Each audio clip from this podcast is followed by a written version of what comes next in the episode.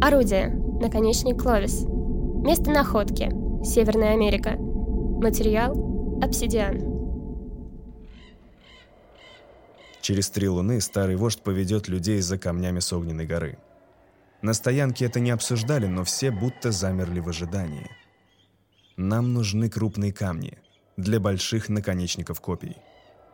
Можно брать и простые камни, но если нужно свалить бизона или мамонта, без черного камня с огненной горы не обойтись. Старики говорят, что наш народ пришел сюда издалека, из-за моря, по тонкой полоске земли. И что до нас тут жили только звери да птицы. Я не очень-то верю, ведь на этой земле мы знаем каждую реку, каждую гору.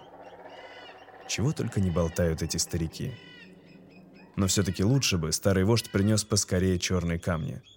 Все тогда примутся весело вытачивать наконечники и, как знать, может, на этот раз мне удастся завалить мамонта.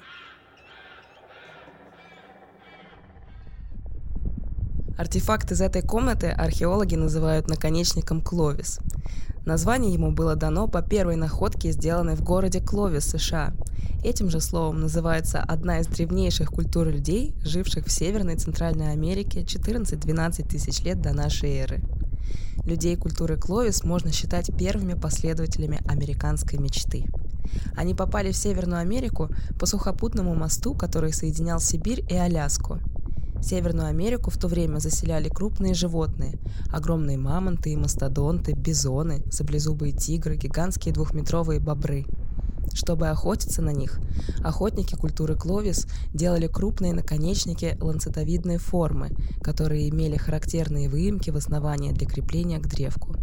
Копия с такими наконечниками могли запускаться с помощью атлатля – деревянной копьеметалки – Обсидиан, или вулканическое стекло, из которого сделан наш наконечник, образовался в результате быстрого охлаждения лавы после извержения вулкана.